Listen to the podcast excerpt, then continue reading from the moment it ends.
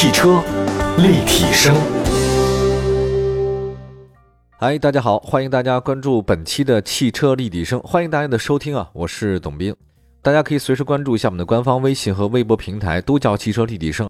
今天呢，跟大家说的其实是优势互补一件事儿啊，近期各种车企的一些合作的事儿。我大概很早以前啊听过这么一句话，叫做没有什么完美的个人啊，只有完美的团队。啊，这当然我第一次听到这句话，觉得太有道理了。我说的真是至理名言。可是最近这些年，我也发现啊，既然世界上是没有什么完美的事情，所以也没有什么完美的团队。但是你不管怎么讲啊，众人拾柴火焰高，三个臭皮匠顶个诸葛亮，团队应该比个人还是要好很多的，这个是毋庸置疑的嘛。那么同样的道理放在汽车这个领域当中啊，显而易见，就是原来我们还是年轻的时候，都觉得这辆车，假如说是宝马啊，那它这个车的所有的零部件都是宝马的。当然，比如这车是奔驰，那也是一样啊。从座椅啊，包括发动机啊、变速箱啊、天窗每个开关呢都是奔驰的。如果你要是广义的概念，这个当然没有毛病。后来做了这么多年汽车以后，才发现啊，根本不是那么回事儿。它可能那个标是奔驰的，设计是奔驰的，当然了其他里面内部那个构件的采购啊、发动机啊、变速箱啊、座椅啊，可能来自于五花八门的各种各样企业。那这个事儿其实就是比较有意思的啊，它不可能一个公司或者一个厂家把所有的事情全办了，那这是不可能的。现在也开始一种合纵连横的状态，不同的车企啊，还有不同的公司，甚至跨界来进行这种合作。以前我们可能合作的话呢，是汽车企业之间的合作，那现在呢是一跨圈合作。我们来看一下宝马跟阿里巴巴这个事情，你要放在几年前，大概五年前，你都想象不到 BMW 啊，就跟阿里巴巴、跟淘宝天猫会有很多的合作吗？我们来看一下，十月二十六号，宝马与阿里巴巴签署一个战略合作备忘录。那据了解呢，双方将围绕这个品牌啊、营销啊、渠道、跨端运营，还有包括服务和信息领域方面展开合作，致力于实现宝马中国业务全流程的数字化战略，并且助力经销商共同为客户提供端到端线上和线下的数字化的品牌一个体验。那根据这个合作备忘录呢，宝马和阿里巴巴呢将联合推出高端汽车品牌的经销商在线的这种销售服务。那说白了就是他网上卖车嘛。他把那网上的关注的流量也引给这个经销商，让经销商呢创造更多的业务机会，就是线上和线下。那宝马集团大中华区的总裁兼首席执行官 CEO 说，宝马呢现在加速数字化转型啊，这种跨行业的合作和开放创新的交流那是必不可少。那为这个阿里巴巴那个集团副总裁也说了，说这个确实也是很好。他说，宝马走在数字化的前端，我们阿里巴巴商业操纵系统也很厉害啊，双方在一起合作的话呢，感觉还是挺好的。其实这段时间以来啊，这个大家都知道宝马是百年老企业啊，呃，数字化的动作不断。像我记得原来有个叫 My BMW App 亮相，呃，它打造的其实是一个生态圈，一个社区啊。但线上有数字化的沟通会等等等等。我觉得互联网跟车企一开始确实没什么关系啊，但是现在我觉得万物有联，人和人之间这个关系也是啊，怎么可能老死不相往来呢？我觉得这不太可能。地球已经变得如此之小了。你还想说你跟他，或者说两件事或两个人之间完全无交集，那没可能的，朋友。就是你们什么时候交集，在哪儿交集，这我不知道。但是有没有交集，这我肯定知道，一定是有的。就万物互联啊，我现在挺相信这个理论的。这个如果按照玄学来讲的话呢，就是缘分；如果按照这个科技的角度来讲的话呢，就是量子纠缠。大家可以自己去理解啊。其实真的，网络卖车也是一个很好的方向。宝马跟阿里巴巴既然签署这个合作备忘录了，说明未来会有很好的一个状态。人的观念也在改变啊！现在全中国在汽车行业，二点三秒就卖出一辆新车去，这个速度还是很快的啊。好，下一个再看一打造智能网联平台，广汽和华为深化合作的事儿。那现在九月底的时候呢，广汽集团跟华为在广州签署了一个深化战略的合作协议。那双方呢将合作深化智能汽车领域的合作。那边宝马呢跟阿里巴巴合作啊，这边广汽集团呢跟华为合作，各有各的高招。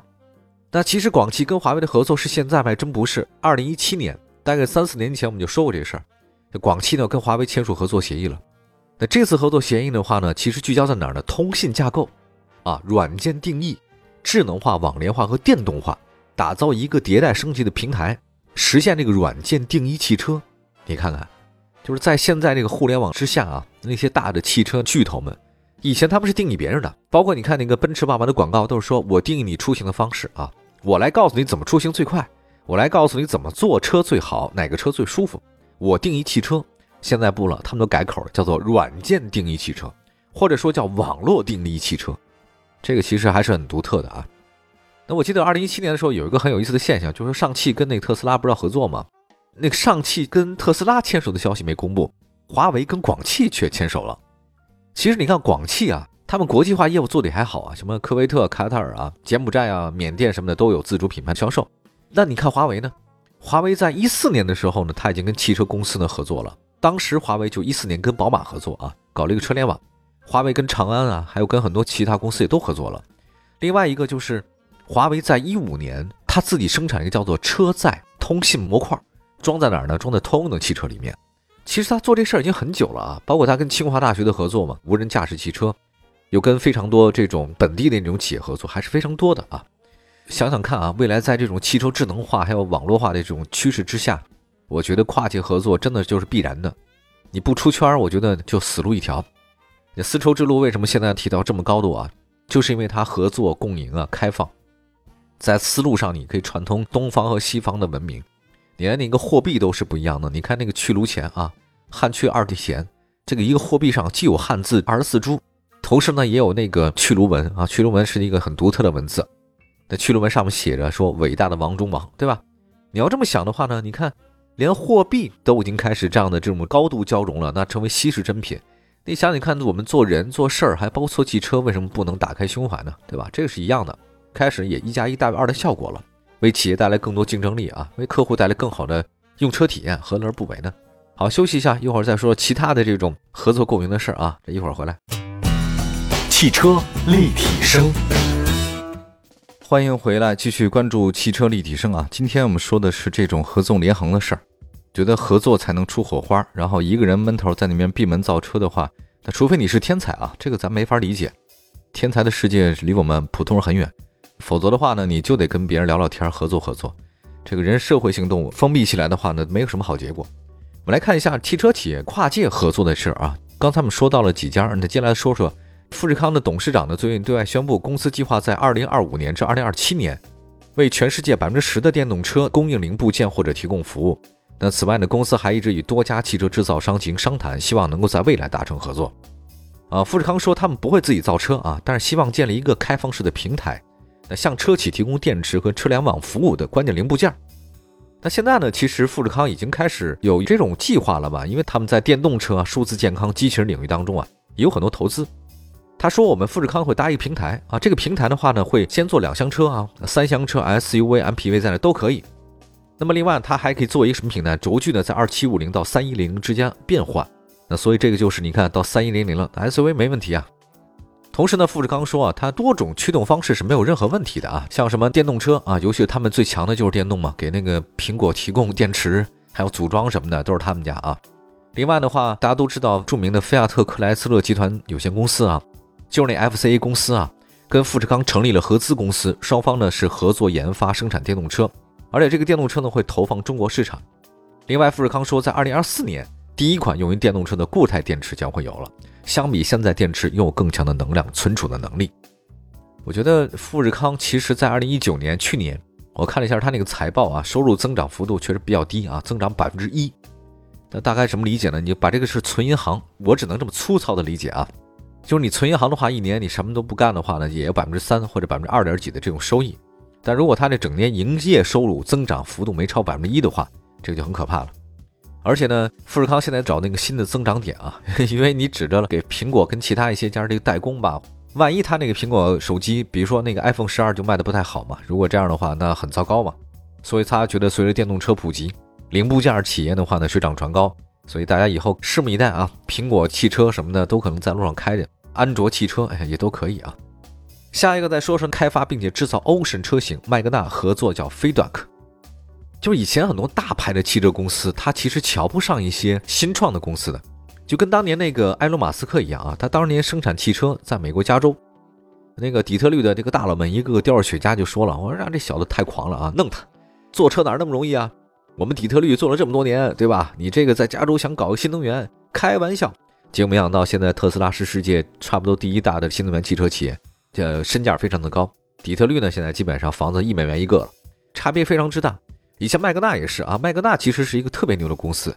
这家公司大家可能不太熟，估摸着八成你的车里面就麦格纳的东西啊。它呢是全球最大的汽车零部件制造商之一，世界五百强。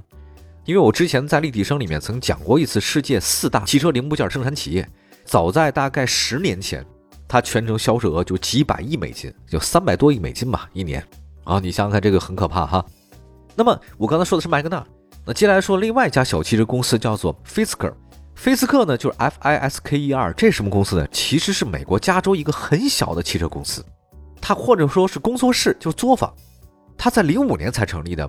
它主要给那些加州的那个大佬们啊，就是那有钱人提供什么呢？专门手工打造的超级跑车。各位都看到那个《速度和激情》没有？他们自己做车啊，在那个作坊里面改装啊，加这个啦，换那个什么的，是这样的一个小型汽车制造商。现在麦格纳呢跟他也合作了啊，麦格纳呢宣布跟那菲斯克公司的话签署了一个协议，为菲斯克公司生产的 Ocean 纯电动 SUV 车型提供平台的整车制造服务。呃，其实类似于像埃隆·马斯克这种公司，在全世界各地还挺多，尤其是在美国硅谷那边，他们有的生产皮卡啊，有的生产的 SUV 等等，不太一样。还有的呢，致力于个人飞行器。